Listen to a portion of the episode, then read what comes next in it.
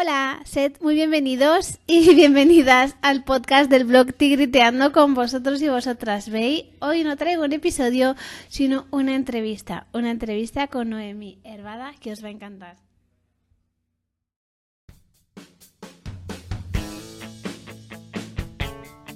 Así que bueno, ya empezamos. ¿Lista? Fantástico. Noemi siempre Preparada. está lista. Yo siempre. Yo me he pintado los morros, me iba a lavar el pelo, pero no me ha dado tiempo y me he puesto una sudadera En de serio, yo creo, yo creo que la gente me va a recordar mm, por el labio rojo. O sea, te- olvídate del contenido y tal, este es el branding, el labio rojo. Todo el mundo ya me dice, cuando quedo contigo me pinto los labios de rojo. Digo, coño, voy a, voy a sacar una marca de pintalabios. Claro ¿yo ¿qué hago sí. ya que no he sacado mi propia marca? Voy a tener que enterarme cómo se hace eso. Sácalo, sácalo. Igual es más momento ahora con las mascarillas. Ya, pero pues que se va a poner encima. Total, total. No, ahora con las pestañas. Ahora como llevo las pestañas magnéticas y también digo, bueno, por cierto, enlace a Amazon, ¿eh? Mi Instagram y un enlace a mi página de Amazon. Si queréis pestañas magnéticas porque me las habéis visto a mí, pues por lo menos comprarlas con mi enlace. Por Así, favor, cuéntanos sobre las pestañas magnéticas. ¿En serio? ¿No viste mi unboxing? De... Además, el unboxing que hice, pues, mira, yo me puse, bueno, a ver, empiezo por el principio. Yo tengo los párpados caídos y lo llevo fatal.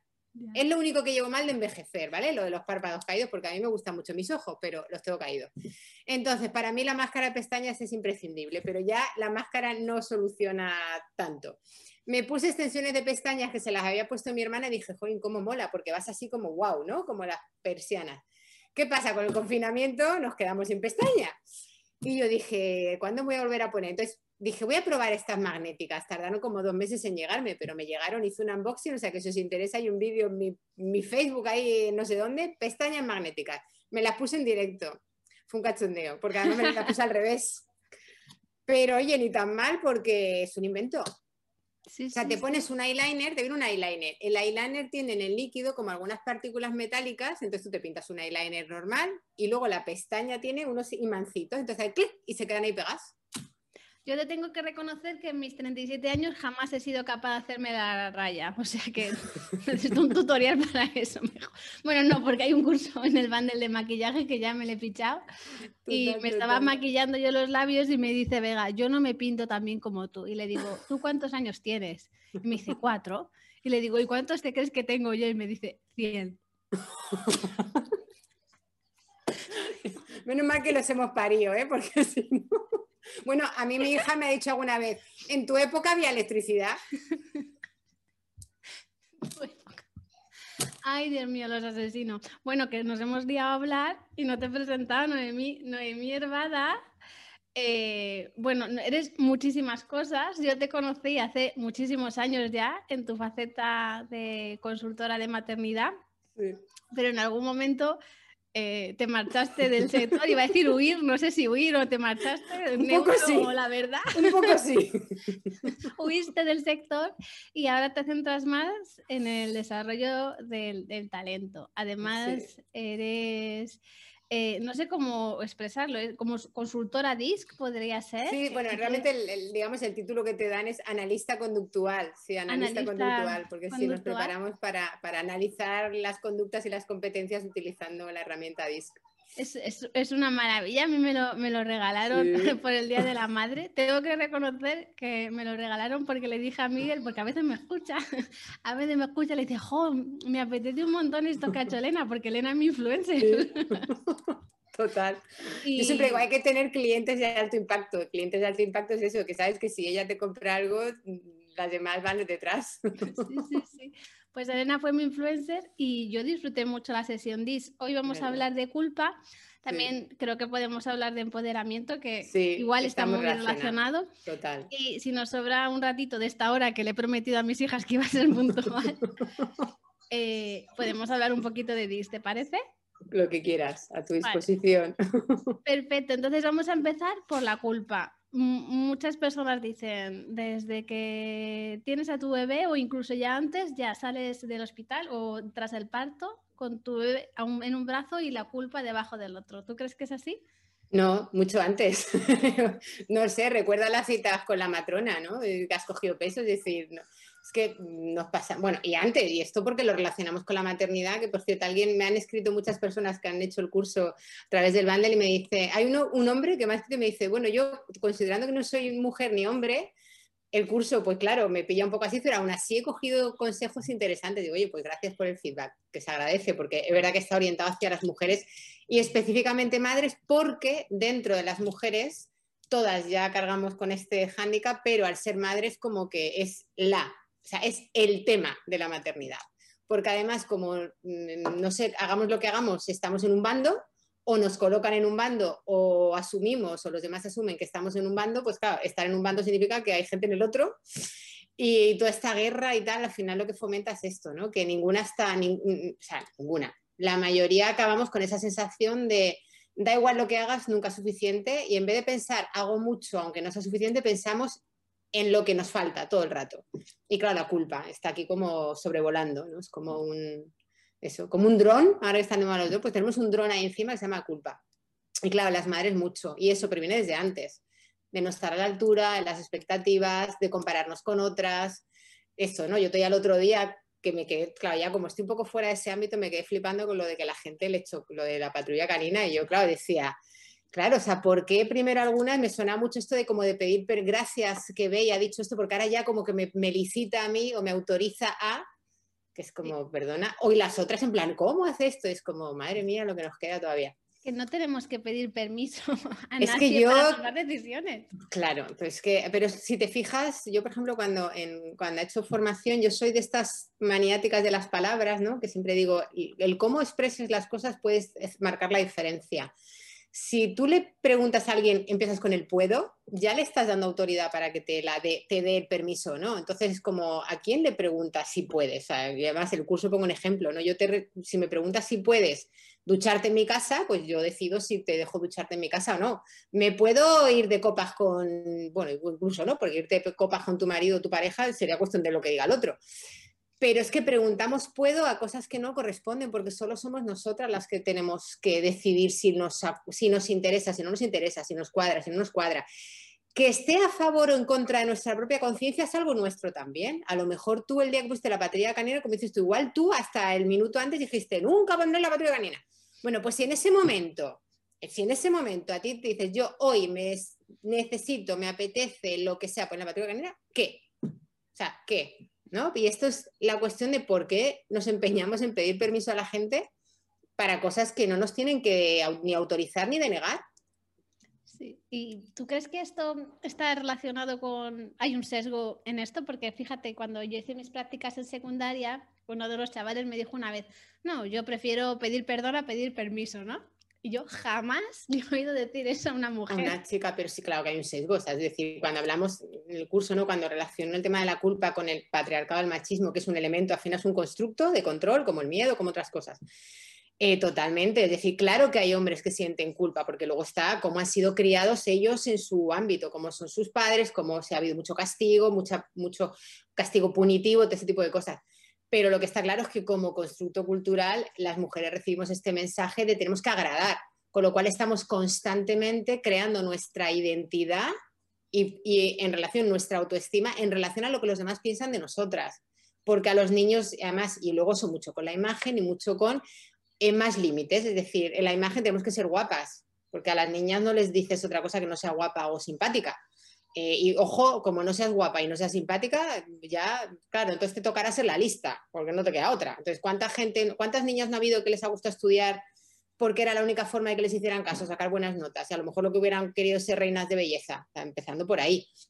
A los chicos en general no tienen estas etiquetas porque tienen mucho más rango. Si les gusta estudiar está bien, pero si les gusta subirse a un árbol también. Si les gusta mandar, serán líderes. Si les gusta el deporte, encima tienen horas de deporte masculino en la tele. Es decir, al no tener tanto, tanta restricción, se les permite muchas cosas, con lo cual aprenden a tomar decisiones. Nosotras tenemos que estar pidiendo permiso para incluso para sentarnos con las piernas abiertas. Entonces, claro, ¿cómo le vas a decir a una niña que juegue en el patio eh, usando el espacio si va con un uniforme con falda? ¿A qué va a jugar? Pues jugar a cosas de las que no se pueda mover mucho, porque lleva una falda y le han dicho 20 veces que se siente con las piernas juntas y que no se le vea la braga y desde ahí tira de la cuerda. Así es, es, eh, es que es toda la historia de, de, mi vida, igual la has podido contar. Yo me acuerdo que íbamos, en mi cole era un cole público, en, esa época no llevábamos uniforme y a veces te apetecía ponerte falda, pues tenías que ir con ciclistas debajo de la falda, porque encima cuando te quejabas, bueno, es que son cosas de niños, no, mira, no son cosas de niños, estamos hablando de algo muy heavy y, muy fuerte, ¿no? Eso creo que ha cambiado un poquito, pero desde luego no a la velocidad que a mí me hubiera gustado. O sea, porque cuando hablamos de cambio, claro, nos hemos acostumbrado a estar tan mal que cuando nos dan unas migajas decimos gracias. Y yo soy, yo soy de las radicales, ¿no? Yo soy de las que digo, es que, o sea, no, no te voy a dar las gracias para que me dejes mi sitio. O sea, es como alguien se sienta, va a tu plaza de aparcamiento y llegas y dices, oye, perdona, que esa es mi plaza de aparcamiento, y lo quita y le das las gracias. Hemos entendido, o sea, entendiéndome, ¿no? Es que o sea, es como, pues no deberíamos darle las gracias, porque gracias es si alguien te cede su espacio. Mira, es mi plaza de aparcamiento y te la dejo. Oye, gracias. Pero estás ocupando mi plaza y te digo, oye, que estás en mi plaza, seguramente a la primera no escuchas, te toca amenazar y cuando lo mueven le das las gracias, pues así vamos por la vida agradecemos cuando nos dan migajitas de, autoridad o de poder o decisiones como que no. Es por eso yo, por eso yo soy, o sea, caigo a veces en algunos ámbitos como eres muy radical o no eres conciliadora. Digo, pero ¿qué es conciliadora? Sí, soy súper conciliadora y te puedo dar una formación de asertividad, pero es que la asertividad lo primero es que me tengo en cuenta yo y que es que estamos todavía en números rojos. Entonces, no estamos luchando para tener más, estamos luchando todavía para llegar al espacio que nos corresponde por justicia. Ya no te hablo de superávit. Entonces, desde ahí, desde ahí es complicado cuando la gente entiende esto que todavía es como, no, no, pero da las gracias. Pues yo, yo que no doy las gracias cuando alguien me ha quitado algo y, y lo reclamo. Al contrario, o sea, intento que quede claro que has ocupado un espacio que no era tuyo, para que lo tengas en cuenta y no lo vuelvas a hacer. Lo que pasa es que eso se percibe como agresividad porque soy una mujer. Sí, así es. Mira, a mí me pasó igual hace unos meses, antes de que pasara todo esto, que, lo típico, mi marido es como súper con las normas, siempre las cumple todas, ¿no? Entonces vio un sitio, hizo todo el recorrido y cogió otro coche y... y adelantó. Ya sabes, ¿no? En sentido contrario. Entonces mi marido va a decir, bueno, buscamos otro sitio. Y yo estaba bajándome del coche para decir, no, pero no, o sea, no me puse ni borde ni desagradable, pero solo verme los ojos inyectados en sangre, ya dijo la mujer que a mi marido la había ignorado y ya dijo, ostras, con esta mejor no me meto. Y tú ya lo sabes porque ya me has hecho el dis, que yo evito el conflicto hasta límites insospechados, menos en ese tipo de situaciones. Que no, hay, hay un momento en el que, claro, porque evitar el conflicto, es decir, hay, hay una, cosa que es evitar el conflicto cuando se puede, es decir, pero a veces evitar el conflicto significa retroceder de derechos y ahí es donde no podemos, o sea, es lo que llamo los límites negociables o innegociables, ¿no?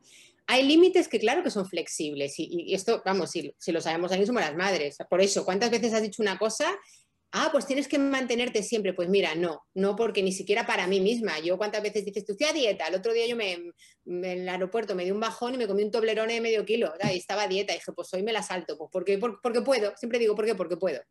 Porque puedo, porque nadie me va a matar por hacerlo. ¿no? Entonces, hay normas que se pueden flexibilizar porque también somos humanos, tenemos empatía, hay atenuantes, hay circunstancias, pero hay otras que no son negociables. Entonces yo digo que el trabajo para mí de empoderamiento más importante, y creo que es el que a veces cuando acompaño personas o trabajo con personas que necesitan esto, es entender esta parte. Has definido cuáles son flexibles, pero cuáles no. Porque el problema de mover un límite que no debería ser flexible es que entonces eh, te pierden el respeto. Y ya no es que te pierdan el respeto que no te hagan caso, sino que, que pierdes un poco tú la dignidad tuya. Entonces, yo mira, siempre, si me dejas, pongo un ejemplo que utilicé una vez porque tenía que hacer una charla de empoderamiento a mujeres del ámbito rural imagínate, mujeres de más de 70 años, mm, a ver cómo les explicas tú lo que es el empoderamiento. Entonces, claro, son gente que trabaja en el campo. Y les dije, si su vecino quisiera mover el terreno, la valla, ¿no? El mojón que ponen su valla, quisieran decir, oye, vecina, le voy a mover la valla y coger un metro de su terreno. Y claro, la cara de ella fue como, o sea, la gente de campo se ha matado por, por, por, las lindes, ¿no? Que se llama aquí en Canarias. Entonces le dije, digo, ¿por qué no? No, no, porque ese es mi terreno. O sea, no, ¿cómo voy a dejar al vecino que muevas la valla. Y le dije, bueno, pero un poquito, que no, que no, ni un poquito ni nada. A lo mejor es que el señor quiere hacer una piscina le falta un metro. Que no, o sea, que no. En todo caso, hablamos a ver si me lo compra. Y le dije, vale, vuestro terreno lo tenéis clarísimo. ¿Y vosotras? ¿Vale más vuestro terreno que vuestra dignidad? Y me acuerdo que hubo algunas que fue como, ¿cuántas veces me han movido la valla a nivel personal? Entonces, pues, empiezo a poner ejemplos, ¿no? Pues eso, con la pareja, porque por ejemplo, en el mundo del campo pasa que eh, muchas mujeres trabajan pero no tienen, ellas no aparecen en ningún sitio porque es una finca familiar, no está su nombre, las hijas heredan menos. Entonces digo, y se quedaron así como, claro, pues este ejemplo aplicarlo a lo que queráis, ¿no? En plan, está mi valla, ¿cederías la mitad de tu patio a tu vecino? ¿Qué mala persona eres? O sea, no, o sea, mala persona tú por pedírmelo. Porque me estás pidiendo que te dé algo que no te debo dar, punto pelota. Entonces, si lo aplicamos con algo material, lo vemos muy rápidamente. Lo que cuesta es aplicarlo al terreno del respeto personal. ¿Tú crees que relacionándolo con esto, que el motivo por el que toda esta culpa recae sobre las madres es porque al final somos las principales cuidadoras y los cuidados no se valoran en absoluto, no se contabilizan? Total, o sea, yo mm, siempre lo digo, ¿no? Si, si el día que, cuando estos últimos años que ha tomado fuerza otra vez, por ejemplo, en el 8M, cuando reivindicamos la huelga, y parte de la huelga que se reivindica no solo de trabajo y de consumo, también es de cuidados, ¿no? Eh, ¿Por qué? Porque, claro, que las mujeres que no trabajan fuera de casa hagan huelga, no lo va a notar nadie. O sea, la huelga de consumo, la mayoría no la hace, pero deberíamos ser conscientes del potencial que tenemos como personas mayoritariamente que hacen la compra, pero la de cuidados es este mundo, si tuviera que pagar lo que hacemos, las madres dentro de las casas no habría dinero para pagar. O sea, el sistema capitalista habría que dar una vuelta. De hecho, uno de los ejercicios que yo propongo siempre cuando trabajo con mujeres en empoderamiento es que calculen lo que, lo que les ahorran ellas a, su, a la familia. O sea, calcula tu hora de trabajo. Y en algunos casos será obra de trabajo no especializada, pero en otros casos es obra de, mano de obra especializada. Cobra pluses cuando trabajas en fin de semana, cobra los pluses cuando trabajas más de ocho horas, añade el plus de las noches, añade el plus de las vacaciones. Claro, digo, ahora de todo eso que te sale, la mitad la pones tú, pero la otra mitad la pones si hay otro, otra pareja, o sea, la otra parte. ¿Quién, ¿De quién es el dinero que entra en casa entonces? Cuando te dicen, no, es que yo no, mira, el dinero lo trae mi pareja o mi marido, y yo digo, mm, vale, pues nada, pues dile que, que te vas tú a trabajar y que está, ¿no? Está. Entonces, ejercicio de cuantificar ayuda a que nosotras mismas seamos conscientes. Yo siempre digo que fui consciente este un día que yendo con mi hijo en un portaavés salía, me acuerdo, del campo, de un centro comercial, y se acerca un chico a hacerme una encuesta. Hola, disculpa, ¿tú trabajas? Y me acuerdo, miré y le dije no, y seguí caminando. Y fue decirle no y caminar con el carro, y de pronto fui consciente de, como que no trabajo. Me fui para atrás y dije, oye, perdona, que sí trabajo. Digo, lo que pasa es que nadie me paga. Y dice, ah, bueno, es que entonces no me sirves. Y esa frase fue como la iluminación esa que tuviste con el alumno. Esa es la cuestión. Como nadie nos paga, no servimos. Pero coño, que sí servimos. De hecho, en el confinamiento se ha visto, ¿no? De hecho, ¿por qué han empezado los colegios? O sea, ¿por qué te crees que están prohibidas todas las reuniones menos las de los colegios? Porque les interesa la educación de los hijos por aquí. Porque no se puede sostener eh, el cuidado cuando esas personas ya contaban con que cuidaban los centros escolares. Entonces, como empezamos por ahí, pues sigue, suma y sigue. Desde que se feminizó ciertas actividades, dejan de tener valor. Por eso los trabajos feminizados son, menos pagados. Y por eso, de hecho, cuando han entrado, piensan en hombres que han entrado en trabajos mayoritariamente femeninos. Automáticamente les han cambiado muchas veces el título. O sea, azafata era ser azafata, en el momento que empiezan a entrar hombres ya azafatos no son azafatos, ahora son auxiliares de vuelo. ¿Vale? O sea, cuando las camareras de piso han estado las que limpian en los hoteles las habitaciones, ¿no? Empiezan a entrar algunos hombres, pero mm, les buscamos otro, otra denominación, porque claro, el gobernanto no está bien que un hombre sea gobernanto, que es el que dirige a, los camareras de piso. Vamos a buscar otro tipo de manager que, ¿sabes?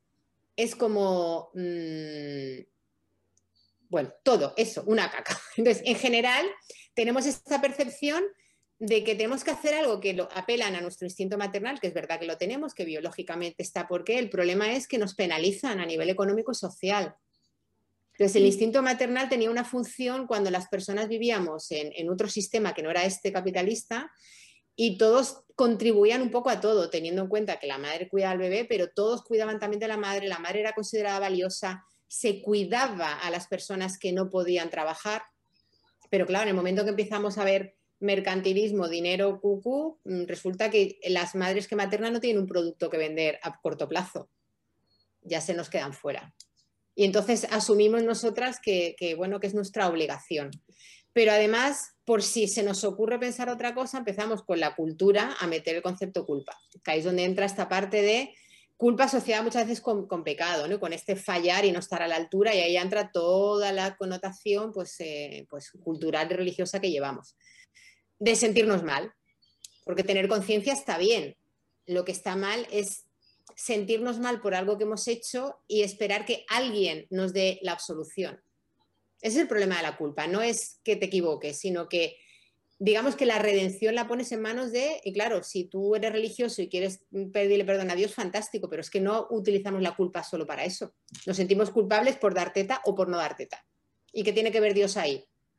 Nada, pero hemos interiorizado que esto que hago a alguien le parece mal, pues no lo hago.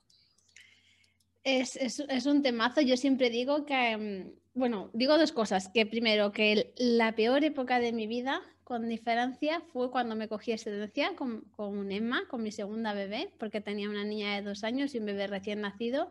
Entonces, como yo no estaba trabajando, no estaba trayendo dinero a casa, yo antes tenía una media jornada, que bueno, pues como si funcionaria, pues era un sueldo, ¿no? Y yo traía dinero a casa y yo dejé de traerlo para cuidar. Entonces, claro, mi marido, por supuesto, no me dijo nunca nada, era como una autoimposición. Sí, sí, sí, sí, te sientes una traidora. que yo no trabajo, vale, no trabajo, no ingreso dinero. Después de 15 años trabajando, no ingreso dinero, pero yo voy a ser la mejor madre que exista. Y eso acabó, acabó con mi salud, acabó con mi autoestima, acabó, casi acaba conmigo, no en mí. No, no, total. una exigencia que fue autoimpuesta, desde luego, dentro de una cultura es, algo así. Y tu necesidad como de compensar, ¿sabes? Esto de no soy productiva porque no produzco qué dinero. Pero claro, tú dices, siempre digo, pero hay algo más productivo Mm, que, crear la siguiente generación.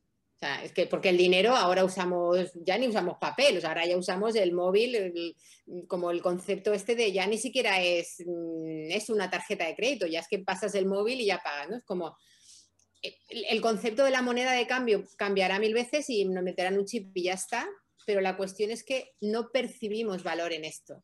Y esto lo han hecho muy bien, por eso, porque, porque si tú no percibes que eres valiosa, sientes que eres una carga y tienes que agradecerle a alguien, que ese es el problema de, que la maternidad la, asumamos nosotras, que acabamos siendo dependientes. Siempre digo, la maternidad no, pagada hace que tengas que tirar o de tus ahorros, con lo cual pierdes tu capacidad económica, o de una pareja que, asuma y que, entienda que estás aportando, o del Estado, o de tus padres, o de la caridad, entonces, al final, ¿qué te convierte en dependiente? ¿Y cómo vas a crear, o sea, cómo vas a cuidar a criar seres para que sean independientes cuando tú te sientes sumisa e independiente. Ahí entramos con la rueda. Sí, es, la rueda de un hashtag. Además es que cuando nació Lola, que pues es mi cuarta peque, pues yo le cedí todo lo cedible a, a, Miguel y entonces él fue, durante X tiempo fue ama de casa, pero cobraba su baja de maternidad o permiso de maternidad, paternidad. Y tenía las mismas emociones de culpa, Noemí de no llego a todo, no soy suficiente, eh, tú esto lo hacías antes. Bueno, y, me imagino que en el caso de los hombres que, deciden hacer esto, tienen también, ahí sí que les entra, ya no tanto la culpa, pero les entra la cosa de qué es la masculinidad en este mundo. Entonces, claro, es como estás haciendo cosas de mujer, porque todavía, o sea, si fuéramos escandinavos sí, porque por ley tienes, están obligados a coger un periodo largo, pero aquí... Y aquí los hombres que se cogen el permiso de paternidad no lo ejercen sea, acaba, realmente acaba cuidando la abuela, la tía o la novia de turno, si es, eh, separado. Entonces, ahí entra el condicionante también de no solo no llego, sino que encima entre mis iguales soy como el calzonazos. Sí, sí. Eso es otro tema, ¿no? El de la masculinidad tóxica. Pero, pero lógico, o sea, en este trabajo, o sea, está montado, yo siempre digo que es como lo de no sentirnos cómodas en nuestro cuerpo. Cuando las mujeres tenemos una mala autoestima y toda una industria que se frota los... Mira, ¿no? yo no me voy a operar los párpados porque me da mucho miedo, pero bueno, pues me gasto 15 euros en unas pestañas. Pues mira, tampoco es mucho porque me, duran, ¿eh? Por cierto, duran, ¿eh? Duran. yo me las he puesto muchas veces. Pero esto es lo mismo, dice, mientras haya culpa, ¿qué nos aseguramos? Pues que esas personas eh, acaban pensando que no valen para otra cosa, con lo cual acaban no reclamando su espacio, acaban aceptando, o sea, tenemos un sistema en el que las mujeres aceptamos con normalidad que hay una brecha salarial. O sea, y no hay una revolución. O sea, no hay una revolución. Yo el otro día puse en un curso el dividido aquel en el que un periodista le preguntaba a Rajoy que, si se planteaban hacer una ley para trabajar contra la desigualdad. No, no, no, el Estado no se puede meter en, a regular los sueldos. Dice hombre, no, no, no hablo de regular los sueldos en plan comunista, sino en plan una ley que penaliza a las empresas que por igual trabajo cobren menos las mujeres. No, no, eso no vamos a hablar ahora. Y digo, claro, no les interesa. Ayer una cumbre esta semana, ¿se tardarán 100 años, ponía? Se calcula que a este paso tardaremos 100 años en equiparar la igualdad salarial. Y claro, o sea, a nadie le preocupa que tardemos, o sea, que ni siquiera tus hijas ni tus nietas lo van a ver. ¿Por qué no les preocupa? Porque como los que deciden son hombres y ellos están en la parte que están cobrando su parte y la nuestra, pues claro, a ellos no les, igual que a los del sur, ayer empezaba a ver la peli de Lincoln, a los de los estados del sur no les preocupaba la esclavitud, claro, no les preocupaba a los, a los ricos, porque les salía rentable. Entonces, esta es la cuestión. Cuando los derechos de los demás a ti no te empujan es porque tú estás en la parte privilegiada. Entonces, las mujeres asumimos que es normal. Es decir, yo te digo, yo siempre digo, es un poco fuerte el sonario nocturno, matamos poco. Cuando matamos poco es como, ¿verdad? Las mujeres no van por ahí matando y cortando cabezas. O sea, quemamos pocos contenedores, pintamos pocos monumentos y nos quejamos y estamos mayoritariamente de buen humor. Yo tengo arranques de mala leche cuando me entra y lo ves, lo han comentado porque hago vídeos y me acuerdo de todo y lo, lo vomito. Pero es que si no salgo así, yo no podría sonreír entonces, para poder seguir teniendo una vida medianamente feliz, cuando me entran estos calentones, tengo que soltarlo. Entonces digo, pero ¿cómo no nos calentamos más? Porque uno de los mecanismos también de control es que normalicemos. Y mientras estamos diciendo, pobrecita, qué mala madre, qué mala madre, no estás pensando, coño, mala madre tú, ¿no? Mal político el de turno, ¿eh? que te llevan 10 años diciendo que no hay dinero para poner seis bajas de maternidad, no hay dinero para subvencionar una maternidad de seis meses y de pronto sí pueden alargar dos, dos semanas la, paternidad de los, de los señores. De pronto sí. Entonces yo con estas cosas siempre digo, mira que odio la política, digo, al final me voy a tener que meter en política. métete, no, métete. Es, es, no sé, o sea, tengo esta cosa, no, o sea, no me interesa, pero esta cosa de, claro, de eso se aprovechan también. Se aprovechan de que cuando éramos pequeñas, supongo que, que, en tu caso igual, la, igual que a los hombres, es verdad que se les ha penalizado por la tristeza, pero a las mujeres nos ha, no se nos ha permitido la ira. Entonces, eso es un mecanismo también de control para que luego, cuando lleguemos a este momento, más es que está como mal visto de que te enfades. Bueno, total, y además te lo dicen, ¿no? Y, y esa frase de no te pongas, no te enfades que te pones fea. Lo de así ningún niño te va a querer. Y es como, pues a lo mejor, pues mira, eso que me ahorro. ¿Sabes? Porque claro, en un mundo en el que el amor de los niños y de los adolescentes es que te levanten la falda y te vean las bragas pues oye, que no me quieran, mira, a mi hija le digo, si no te quiere ningún niño, mejor, ¿eh? Mejor. Sea, que tenga 20 años, olvídate. Pero sí, es todo, es todo la cadena, ¿no? Y, lo de las emociones, yo ahora trabajo, mira, esto es una formación a, gente que tiene empresas y gerentes y dueños de empresas, dueñas de empresa, ¿no? Y el otro día hablábamos del tema de la, inteligencia emocional y lo que es la autoestima y ayer hicimos la sesión práctica, ¿no? Y todavía está esta idea de, no, es que eh, yo no quiero manifestar emociones porque no quiero parecer débil. Y me acuerdo que yo ayer dije, vamos a ver, el sábado este sábado tuve una reunión de trabajo y acabé llorando. Y le digo, ¿tú me ves débil a mí? O sea, ¿tú a mí me consideras una tía débil?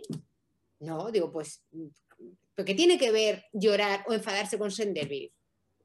Aparte, ¿qué es ser débil? O sea, ¿qué es ser débil para ti? Entonces, hemos asociado que manifestar emociones es debilidad. Y claro, a los hombres un tipo de emociones y a nosotras otra. Entonces así tenemos que si los hombres lloran, no mm, alcanzan y así están, que luego acaban con infartos también y con ira y, traumas dentro.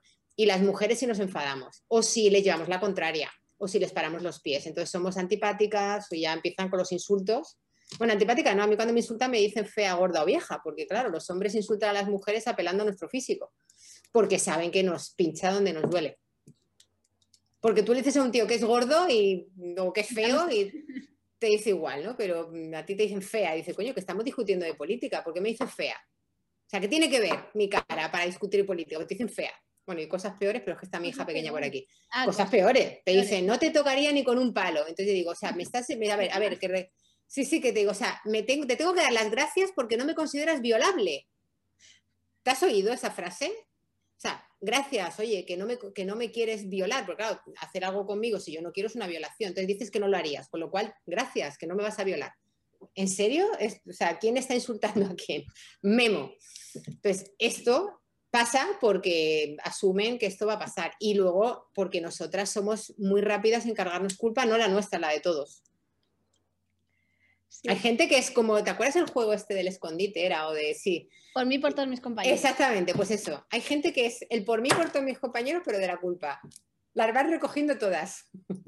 ¿A ti la maternidad, por contrario que parezca, contradictorio que parezca, te ha hecho sentirte menos culpable? Porque a mí sí. Eh, pues no sé si la maternidad, bueno, es que la maternidad me dio la vuelta como un calcetín, por, o sea, porque de pronto me caí del guindo directamente, o sea, yo creo que fue así, tenía una vida como medio idílica y, me hizo, o sea, fui consciente de que las expectativas, o sea, fui consciente de que las expectativas son expectativas. Siempre digo, si os gustan las series de ciencia ficción, estas de universos paralelos, ¿no? Fringe o una de estas que se ven como realidades paralelas, digo, pues, la expectativa al final es como una línea del tiempo, pero claro, ya se encarga la vida de decirte, no, que esa no, esa no, esa no, eh, tú vives en esta línea del tiempo. En esta línea del tiempo eres fantastupenda y millonaria y pesas 60 kilos y tienes los párpados fantásticos. En la línea del tiempo que te ha tocado bonita, no es así. Pues ahí, o sea, mi expectativa falló y me imagino que a raíz de eso me tocó, pero con mucho dolor, o mucho, y el duelo del parto mal, de una crianza complicada, eh, un aborto, es decir, bueno, al final eso, incluso un divorcio, es decir, me tocó, yo siempre digo, se me cayó la estructura y me quedé como sin suelo, siempre uso este ejemplo, ¿no? El suelo que pisaba desapareció y me tocó construir otro. Entonces, claro, ahí ya decidí un poco este de, vale, ¿dónde pongo el suelo y dónde pongo la valla? Entonces ahí ya decidí poner la valla. Y hay algo también que me preguntan un montón y seguro que a ti también te lo preguntaban, que era cuando la gente cuestiona nuestra crianza, ¿no? Y yo lo veo genial explicado con lo que has dicho de las vallas. Cuando tuviste que poner nuevas vallas, ¿cómo las pusiste, Noemi? Yo es que me ha hecho poca falta. O sea, con lo peleona que soy yo, porque a mí realmente me encanta debatir, es decir, yo soy muy salsetera, tú lo ves. Y de hecho, cuando hay alguien que luego soy muy vehemente, ¿verdad? Que a veces entiendo que haya gente que mi perfil le parece como agresivo. Además, ustedes me lo han dicho y claro, depende del trabajo, tienes que lidiar un poco. Pero a mí me ha costado poco y ahí es cuando yo empecé, por eso empecé a trabajar el taller Empodérate en su día, que ahora es como el gran training de empoderamiento, porque me, me empecé a pensar que por qué a las demás le pasaban esas cosas y a mí no yo dije, ¿por qué les cuestionan tanto a otras en el grupo de lactancia? No, pues es que en la piscina me han echado por dar la teta. Y claro, yo, yo lo miraba como si me contaran que ha venido un refante volando. Y yo, ¿pero en serio? Otra, nos han echado un centro comercial, en un restaurante, y yo digo, ¿y por qué a mí nunca me pasa nada? O sea, porque, porque yo iba, porque además tenía un hijo de los que estaba 24 sobre 24 en la teta, ¿sabes? Que no es cuestión de que no me viera nadie, que mi teta la ha visto todo el mundo. Y entonces ahí me empecé a dar cuenta de que lo que yo llamo el rango de poder, del empoderamiento, que ya no es solamente lo que hagan los demás, que los demás por supuesto son unos hijos de su madre cuando quieren, es que la gente, cuando es una mala gente, por supuesto va a ir sembrando discordia, pero no la siembra en cualquier sitio. Es decir, el vecino que quiere mm, robarle terreno no va a ir a cualquier vecino, sabe a qué vecina se lo quiere pedir ahí es donde digo que la gente nos estudia. Entonces, ahí me di cuenta de que a mí no, yo no discutía porque, porque no me daba la opción. Que yo decía, yo había veces, te lo confieso así aquí, que en algunos sitios he dicho, ¿y qué quieres teta? Que en plan como a ver si provoco y nada, ni por esas, te lo juro, ¿eh? porque, era una, porque estaba el momento el activista este de la bandera, ¿sabes? Yo era de las que iba al Carrefour y, y le puse una reclamación porque había un cartel, o sea, yo iba, yo iba poniendo reclamaciones a todos sitios, iba como la reina de la teta, momento el activista fanático total pero a mí no me pasaban esas cosas. Entonces me di cuenta de que la actitud pone la valla aunque tú no lo hagas. Entonces ahí es cuando me di cuenta de hay que ayudar a las madres a que, o sea, algunas necesitan más que otras que la valla se vea. Hay gente que no pone valla y nadie le pisa el terreno. Pero no todos, o sea, no todas tienen como esa actitud, a lo mejor es desde el lenguaje corporal, de hecho es una cosa que trabajamos, ¿no? Te digo, desde el lenguaje corporal, desde cómo miras, desde que te preguntan de lo del ¿todavía das teta? Y digo, ¿cómo respondes? Y yo siempre hago esto de así de lo de, pues es que la OMS dice que la dieta de te digo, a ti alguien te pregunta, ¿todavía das teta? Y empiezas a dar una explicación. ¿Por qué coño das una explicación a esa persona? O sea, además, porque no te está pidiendo información, no te está diciendo, anda, fíjate, no sabía que los niños de dos años tomaban teta. Es otro tono. Ahí igual está desde la sorpresa, que yo la entiendo porque a mí me pasó. Pero cuando alguien te hace una pregunta en la que te está cuestionando y te está como, ¿eh? ¿Dónde demuestras tú la valla? En que no le contesto, yo ni le contesto. porque si le contestas estás entrando en su negociación y tú no quieres negociar con esa persona. Entonces ahí yo la miro, yo soy de las de miro y es como, y me quedo mirando, ya está en silencio, porque es como, me estás preguntando si doy teta, tú eres tonto de lava, no lo ves, pero no, pero no hablo. Entonces ahí es como donde no hace falta ni que pongas la valla. Entonces, esta parte entiendo que para gente que le es difícil, pero siempre digo, las respuestas muy cortas, un sí, un no, y si puedes un silencio y una mirada, pero claro, tienes que aguantar la mirada. Se trabaja, ¿eh? la gente que no ve si cuesta, esto se trabaja como todo, igual que se trabaja hacer el pino y, se y aprendes a nadar y aprendes a cocinar y aprendes a coser. Aprendes a que no te avasallen desde solamente mantener, no digo solamente mantenerte, desde tu cuerpo. Entonces digo, que te hacen una pregunta así, mira mis hombros, pues automáticamente solamente tienes que hacer esto. Fíjate la diferencia entre que me digan, ¿das tetas? Y me dicen, ¿das teta? Y haces así, y levantas el mentón y abres la caja torácica y ya está. Ya te aseguro que la segunda pregunta no te la hacen. Entonces, lo que no se me ocurrió es ir así para ver, no, ya ahí no llegué. hacerme pasar por chiquitita. yo, me, yo soy chiquitita, pero cuando me hacen alguna pregunta, ahí sale. Digo yo, Wonder Woman, ahí porque tienes que tener claro, en plan, no te voy a permitir que entres. Una cosa es que yo sea callada, no tiene nada que ver con ser ni. Es que que yo tengo este carácter y me gesticulo mucho y tal, pero no tiene que ver con el comportamiento, o sea, no tiene que ver con el temperamento. Aquí se trata de esto, de simplemente decir no. A veces es decir no o sencillamente mirar y no responder. Pero cuando alguien te hace una pregunta de ese tipo, cuando alguien te hace una pregunta malintencionada y la respondes, la validas. La validas. Esto es como cuando vas a meter una contraseña ¿no? en tu email. Si no la metes correcta, no te deja entrar. Entonces, si alguien te hace una pregunta que es incorrecta, no le dejes entrar. No reaccionas. Como tu email no se abre. Ah, vete si quieres a recuperar contraseña. Pues en este caso es, de, no me respondes y pues recupera contraseña, es decir, mm, rebobina y mira a ver qué es lo que no estás haciendo bien, porque por ahí no voy a entrar. Y creo que es un buen consejo. Incluso Y hay otro relacionado con la culpa que últimamente me, choca porque mucha gente me dice que es como muy sencillo. Eh, personas que cuando están así te dicen, ay, mm, esto, con la teta, con la crianza, con lo que sea, ay, perdona. En, el bundle tengo un ejercicio que es, analiza cuántas veces dices perdona al cabo del día, esta expresión. ¿Y por qué cosas? Porque para mí no es lo mismo decir lo siento que disculpa que perdona. Asociamos que es lo mismo, pero es totalmente diferente. Entonces, como, por ejemplo, con mi hija tiene esta conversación estos días, dice mucho que digo, no digas perdón, pero ¿por qué? Eso está bien. Digo, no, porque no me has ofendido. Entonces, no, no tienes que pedirme perdón cuando no me has ofendido. Equivocarse no es ofender. Entonces, si te has equivocado, ah, mamá, pues no me he dado cuenta, vale, pero no pidas perdón. Porque claro, si con nueve años empieza a pedir perdón cuando se equivoca, cuando tenga 30, está apuntándose a un curso a ver si la armada le dice que... Claro, entonces como, no, nena, que tú estás aquí. Entonces, esto, entonces, el otro día en una reunión de trabajo, me dice alguien, ay, he llegado tarde, perdona. Le digo, no hay problema. Oye, disculpa, a la tercera vez que me le disculpó, le dije, vamos a ver, ¿cuántas veces más me vas a pedir disculpas por algo que ya está cerrado? Un señor de negocios, ¿eh? Y dice, no, es que claro, llega tarde, digo, vale, pero me lo dijiste una vez y te dije, no hay problema, ya está. O sea, es como, mm, ya está, pero vuelves otra vez, ¿por qué vuelves otra vez? Digo, una de dos. O crees que yo soy una mala persona y realmente te estoy guardando rencor y no te lo quiero decir. ¿Es así? No, no, no, entonces, ya está. Entonces le dije, si tienes ese hábito, en vez de si tenéis las que no sois, si tenéis el hábito de pedir perdón todo el rato, disculparos todo el rato, por ejemplo, cuando llegáis tarde, no aplica siempre, pero muchas veces, llegas tarde, en vez de decir, perdón que he llegado tarde, ¿qué puedes decir? Gracias por esperarme. Exacto. Oye, gracias por esperar. Es una forma de reconocer que es verdad que has, digamos, usado un tiempo que no solo era tuyo, pero lo que haces es poner algo positivo. O sea, los demás han sido generosos contigo. Entonces tú agradeces eso. Entonces, en vez de hablar desde la sumisión, hablas desde el agradecimiento. Gracias por esperar. Y es tan potente cuando empiezas a quitar ese perdón del todo el rato y empiezas a moverte desde ahí. Entonces, a esta persona que le dije, utiliza esta fórmula, dice, es curioso cómo cambia luego la dinámica de, la relación. Porque no estás todo el rato sintiéndote mal porque ya llegaste tarde.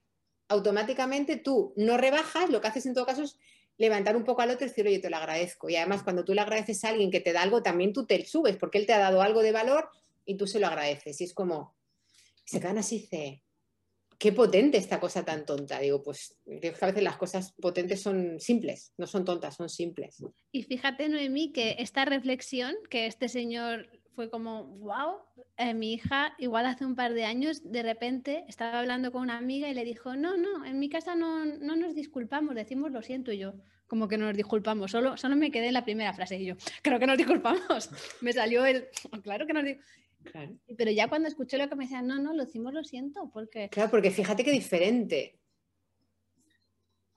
O sea, ¿eh? ¿desde dónde? ¿no? Porque el disculpa también es esto de, quítame la culpa, ¿no? Entonces, sentirlo es empatizo con lo que a ti te ha afectado, mi, lo que yo he hecho. O sea, yo me he equivocado, llego a tarde, te he pisado, entonces, decir lo siento, si estoy sintiendo lo que ha pasado porque te hace sentir mal y tal. De hecho, en, en, formaciones de ventas o de servicio al cliente lo utilizo mucho porque es como cuando un cliente está enfadado, no siempre tiene la razón. Por supuesto, tiene la razón, pero no siempre la tiene. Pero entonces, cuando no le vas a decir, uy, pues perdone usted, pues a lo mejor, a lo mejor no has hecho nada malo entonces, pero cuando dices, siento esta situación, él le parece una pero realmente no es que tengas una disculpa, tú qué sientes, o sea, sientes que ese hombre es enfadado, sientes que no hayas cumplido sus expectativas aunque fuera él que las tiene reales. Entonces, cuando tú dices esto de lo siento, realmente lo que haces es, estoy validando que esta persona está molesta, triste, enfadada, que no significa que yo esté de acuerdo, ¿no? Eso es como el principio de la asertividad. No tengo que estar de acuerdo contigo, pero te reconozco tu derecho a lo que quiera. Ahora luego hablamos de cuál es mi parte.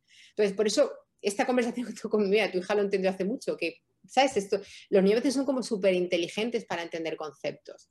Claro, pero si yo te digo perdón, ya es a ver si me quiere. Claro, y entonces te dice, pues no te perdono, que te hacen mucho los niños. Entonces, ¿y ahora, ¿y ahora qué hago entonces? ¿Y ahora qué hago yo? ¿Ahora, ahora qué hago con esto? Entonces surgen las peleas, pues no me quiere perdonar y oblígale a perdonar. Entonces ya entramos en esto que no hay quien, no, quien desenmarañe esto, tú tienes más que yo, yo solo tengo dos, con lo cual mis posibilidades de, son solo, es solo una vía, tú se te multiplican, ¿no?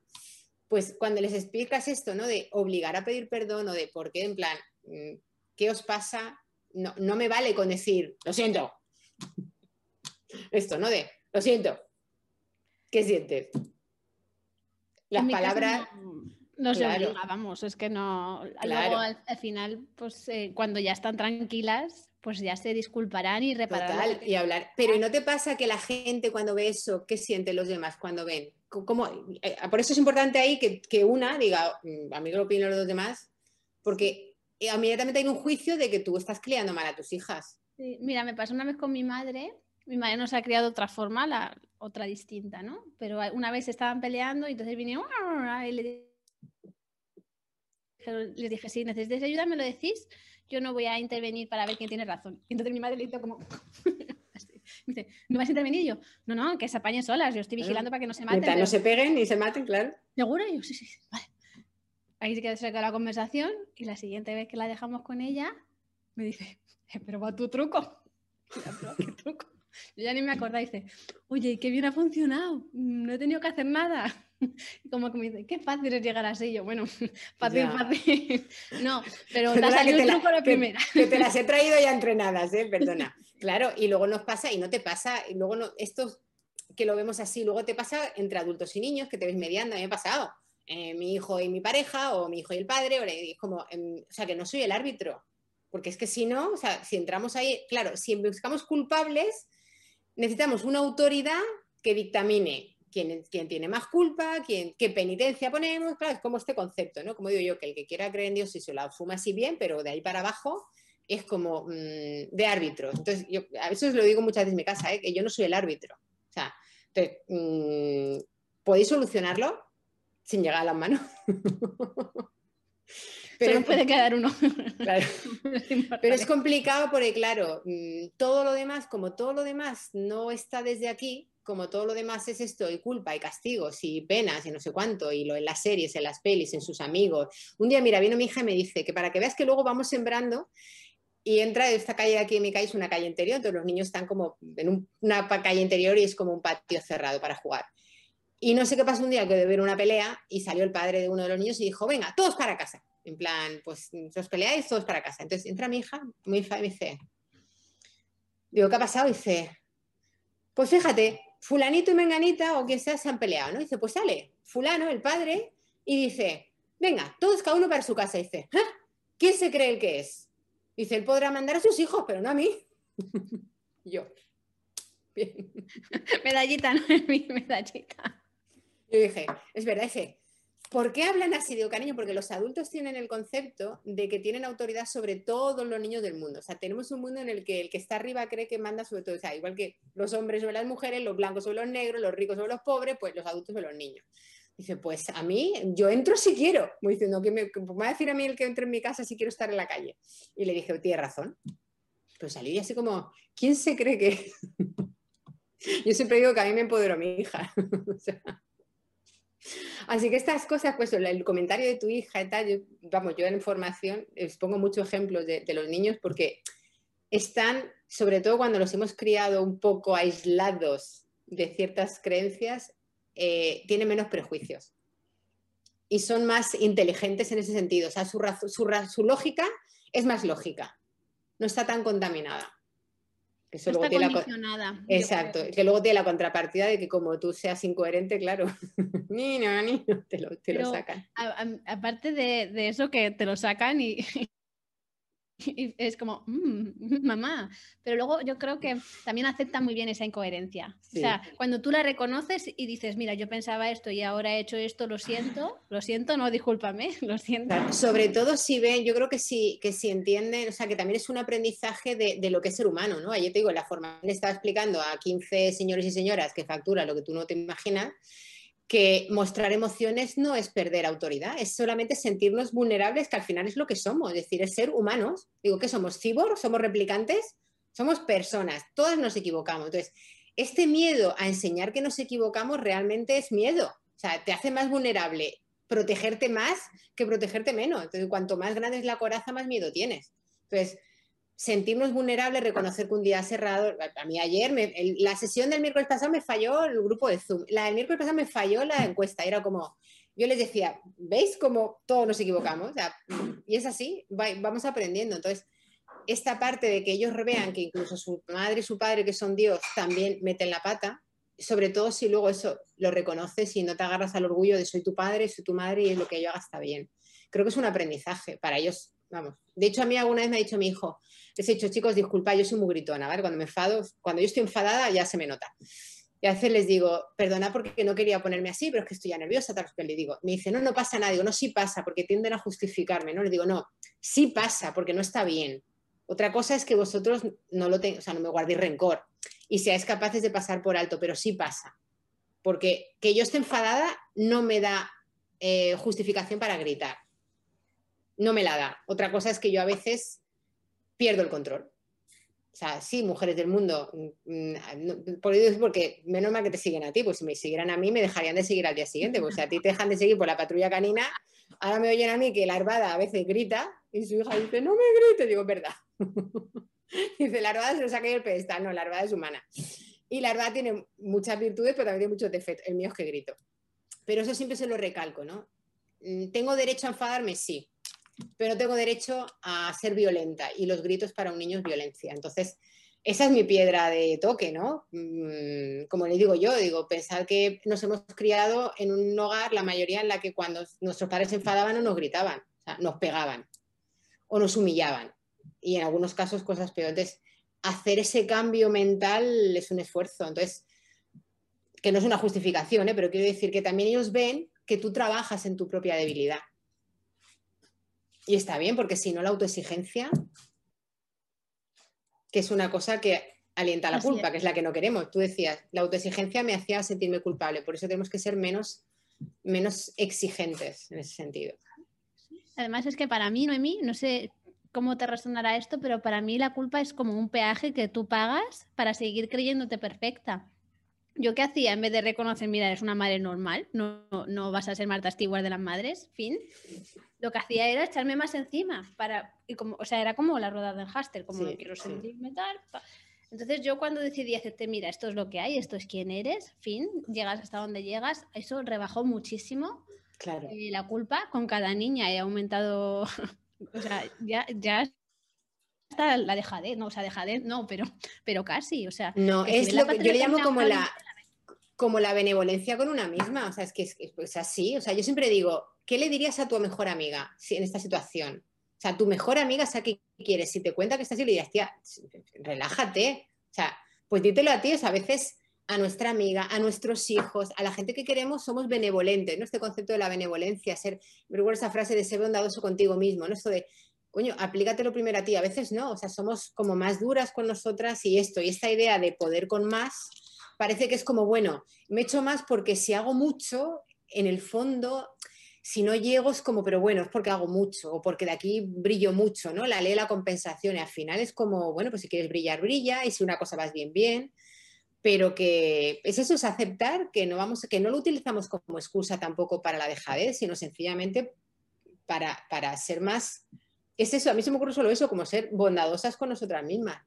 Y te digo yo que soy de las que me machaco, que yo he tenido esta semana, digo, algunos reajustes, estoy cambiando de, sector profesional y claro, toca reajustar con una empresa que ya no soy mi jefa yo, ahora trabajo para una empresa que tiene su objetivo y yo tengo que encontrar encajar. Entonces, cuando tenemos una reunión y algo no me sale bien, yo me cabreo. O sea, te digo, el sábado acabé llorando una reunión y fue primero de cansancio, pero luego fue de la sensación de...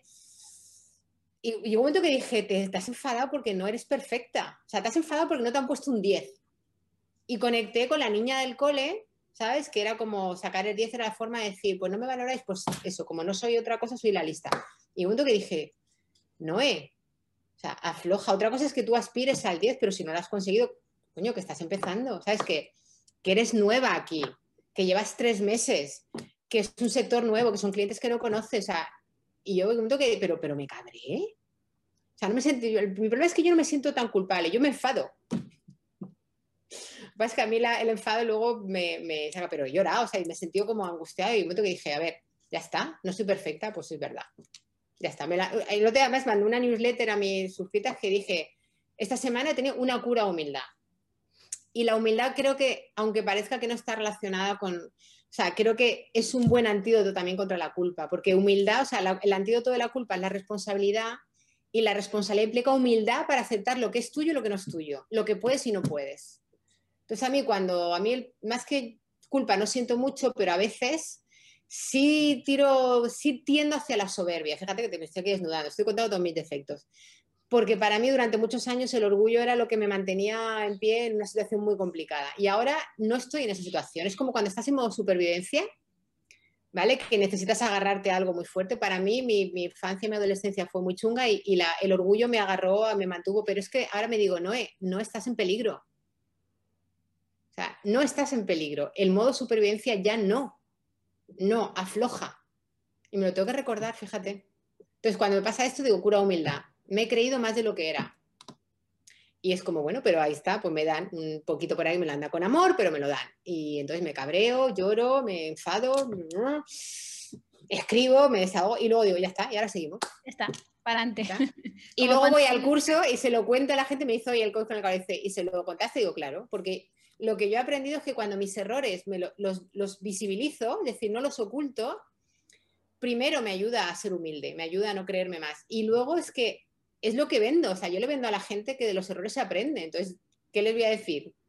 Pues los míos, para que vean todas las cagadas que he hecho y que eso me ha permitido cuando me dicen, ¡ay, qué guay! Vale, pero yo no nací así de guay. Bueno, un, poco. igual nací más. un poco guay si naciste, ¿no? Luego me. Pues tenía unos ojazos yo no me quiero despedir sin que nos cuentes sobre Disc, porque cuando le he dicho a Miguel, ahí tengo directo con Noemi, me ha dicho, te va a subir la D. Pero mira, está muy bien porque esto que hiciste es subir la D, o sea, esto de coger un, problema, ¿no? un problema, un conflicto, un tal que sale y aprovecharlo, o sea, en plan, en vez de decir, venga tal, en plan, evito el conflicto, no, no, vamos a meternos de lleno, o sea, vamos a, y yo eso soy mucho de rentabilizar, por eso digo, yo ahora lo uso en formación y la gente se queda como, o sea, esta tía me ha dicho que ayer se puso a ir a una reunión. Pues, primero te humaniza, que sabes, tú lo sabes. Cuando tienes, cuando estás muy abajo en, la visibilidad, no, pero cuando tienes una visibilidad, cuando tú humaniza, cuando cuentas una vulnerabilidad, la gente conecta más, porque, porque sí, porque saben que es verdad. Entonces, esta parte de cojo un problema y en vez de intentar taparlo o intentar poner vaselina, vamos a mirarlo de cara, vamos a ponerlo sobre la mesa y vamos a ver qué significa. Esto es la de Así que muy bien, esa de ahí su vida. Ha pegado una charla hoy de, o sea, él es como muy coach, ¿no? Pero coach, todo lo contrario, es desalentador a tope, pero te dice las verdades como puños, que eso es algo que yo valoro mucho a las personas. Y entonces ha hecho pam, pam, pam, pam, pam, pam, pam, pam, y yo, de, pues un tema de, de, redes sociales, ¿no? De cosas que han pasado por promocionar el banner y todo esto. He dicho, bueno, luego tengo eh, directo con él y me dice, genial, porque te va a subir la D. Me, subir la D. pues mira, yo, o sea, para mí es mi sistema, que también yo soy, soy una DI muy alta, trato con la I más alta que la D, pero bueno, también es esto que dice Dis, ¿no? Desde qué lugar lo haces tú, pero lo bueno es que te dice, oye, si en un momento te interesa otra cosa, ya sabes qué tienes que soltar de tu hábito y coger, ¿no? En este caso, si yo, decías tú, yo tiendo a intentar ser más cohesionador y tal, fantástico, genial, además te viene bien teniendo la familia numerosa, entonces, y además que las tienes como muy seguidas te ayuda, ¿no? Pero esta parte, pero necesito la de, vale, pues ya sabes que tú des hacer las cosas ya y eso. No, eh, hoy sí, hoy, mañana, pum, pronto. ¿Por qué? Porque hacer las cosas ya y pronto subir la de, no posponer. Que no sean perfectas, pues da igual, mira, lista no, pero lo hacemos. Esto de lo hacemos y ya vemos. Esto es subir la de, para quien no sabe lo que es DIS. Es una herramienta que a través de una, de una evaluación contestas unas preguntas como un cuestionario y te mide cuatro factores. Eh, la capacidad de decisión, el nivel de influencia que tienes en los demás, tu serenidad o cómo te adaptas a los cambios y las, y, las improvisaciones y el nivel de cumplimiento. Entonces, con tu propia gráfica en la sesión de análisis miramos qué se te da mejor, dónde te sientes más cómoda, desde dónde lo que se llama la zona de confort, aunque no es tanto zona de confort, sino cómo te has acostumbrado a interactuar y te sale sin esfuerzo. Está muy bien, primero, para que todo el mundo sepa que todos los motores son valiosos, o sea, yo ahora en empresas es flipante. Cuando trabajas, me está encantando el trabajo del equipo, ¿no? De la empresa, ver que lo que a ellos les parece que son peleas, se acaba. Sí, que se, había parado el, audio, pero ya sigues. Ah, vale. Que lo que ellos creen que son eh, conflictos y contradicciones y, y, tensiones, al final es lo que hace que la empresa sea valiosa, ¿no? Entonces, lo bueno es que todos aprenden cuál es su valor y también lo bueno es que si yo me planteo que necesito algo más, sé cómo obtenerlo. ¿Estás? Cara, ¿te me paraste? Sí, estoy, estoy, te oigo, pero me he cambiado de wifi a ver si va mejor. Vale. Eh, que en este caso, por ejemplo, tú, ¿qué tienes? Claro, tú ya sabes que si quieres subir la D tienes que estar dispuesta a perder de la S. Entonces tienes que ser más rápida, o sea, más rápida de lo que tu cabeza te diga. Si tu cabeza te dice la semana que viene, no. Si tu cabeza te dice mañana, hazlo hoy. Si tu cabeza te dice en dos días, mm, mañana, ¿sabes? Es como un poco antes. Y si tu nivel de perfeccionismo, de autoexigencia te dice necesito que haya cinco cosas, tú des, no, me da igual, ¿cuántas tengo? Tres, vale, mínimo viable. Por supuesto no vas a cambiar de forma de ser, pero cuando necesites reaccionar rápido ya sabes cómo hacerlo. ¿A ti te sirvió la sesión y de estos? Muchísimo, muchísimo, porque, o sea, no me contaste nada, porque al final yo llevo muchos años trabajando todo conocimiento, ¿no? pero lo que me sorprendió es que en tan poco tiempo pudieras obtener Tanta información. Tan, conciso. Total. Me, parece, me parece brutal. Y además hay algo que me encanta que es, bueno, esto es así, tú sabes que puedes mejorar y si no lo estás haciendo es porque no te compensa. Y eso me da a mí mucha paz. Claro. Responsabilidad. No, mira, es que no me, compensa. Claro. Exactamente. Yo tengo una empresa que el otro día ofrece una, una, formación y ya decía, había un, un, chico en la empresa que quiere ser otro, o sea, quiere trabajar otro punto. Ya dijo, no, es que ahora, ahora como está la cosa, no estamos para hacer inventos. Tú eres bueno en esto, sigue. Cuando salgamos y ya podamos permitirnos trabajar al 50% y el otro 50% dedicarlo a invertir, en cambiar, pero ahora, y esto es el problema, o sea, esto es lo guay, que en momentos de crisis es como lo de cuando el dinero está justo, no es momento de hacer inversiones por ahí. Toca ajustarte. Entonces, esto es lo guay, es como tú dices, si te sale bien ahí no te compensa, fantástico si lo quieres hacer, vale, pero una cosa que yo miramos también, la gente que dice, no, yo quiero esta meta. Entonces, DIS te ayuda a ver si es una meta alcanzable en corto plazo o realista, de forma honesta, que decir, mira, te va a costar un esfuerzo. Y si encima me dices que estás sin trabajo, que tienes cuatro niños, que no sé cuánto, que la crisis, que no sé qué, te digo, olvídalo. O sea, olvídalo porque lo que vas a hacer es quemarte para intentar ser una cosa que no vas a llegar y vas a perder la que eres. Entonces, esta parte como práctica, que a veces el coaching no tiene por qué esto no, tú puedes. Vale, pero ¿a qué precio? Es verdad que todo el mundo, todo el mundo puede, pero es verdad que casi todo el mundo puede, pero la cuestión es, ¿a qué precio? ¿Se lo has dicho? ¿Lo ha calculado? Porque a lo mejor el precio luego es como las batallas pírricas, ¿no? ¿De qué te sirve ganar esa batalla si vas a perder a todo tu ejército? Ganas tú solo, he ganado y estás ahí solo con la bandera y todos muertos. Y entonces a mí esta parte sí me, mola por me, me, gusta porque me parece que, que, que, ayuda a equilibrar el trabajo con el bienestar, con la autoexigencia, con las metas realistas. Creo que está interesante.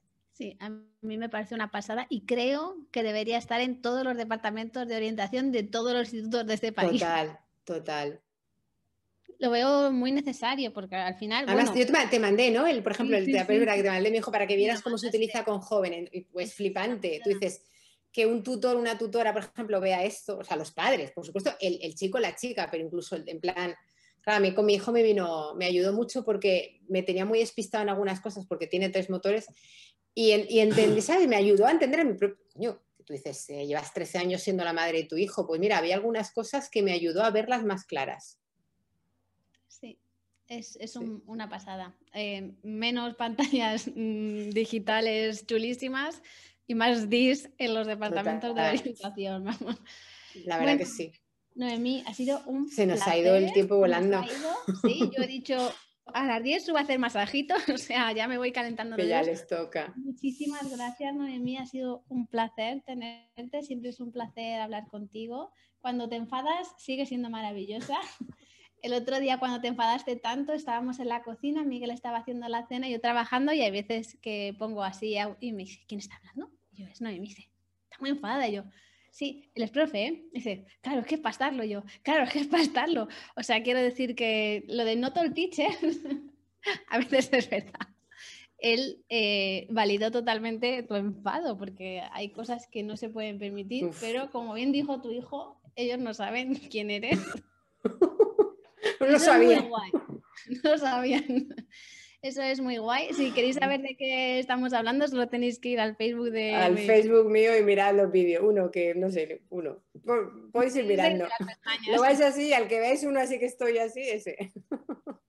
Y bueno. Yo te quiero dar las gracias a ti por tu generosidad. es decir, que, fíjate que es verdad que no hay moscardón aquí. Que, que, habíamos que la verdad, y agradecerte que gracias al DIS como que, mm, como que nos hemos un poco como reenganchado, porque eso, cuando yo me fui del mundo maternal, es verdad que como que se me quedó mucha gente atrás, ¿no? En ese sentido. También hubo un tiempo que estuve bastante alejada de redes sociales y, es también guay porque, porque yo sigo, de hecho, valoro tanto el mundo maternal que eh, imagínate que las formaciones que hago, estoy hablando todo el rato de crianza, de, la importancia de todo esto, y siempre digo, ahora estoy intentando posicionar el valor de la maternidad incluso en los ámbitos empresariales, ¿no? Es como mi, mi, mi aportación ahora. No, no, no llego a política, pero de momento estoy en un mundo empresarial. Bueno, eh, al final las empresas también pueden Hacen política, total. De hecho, son las que más políticas.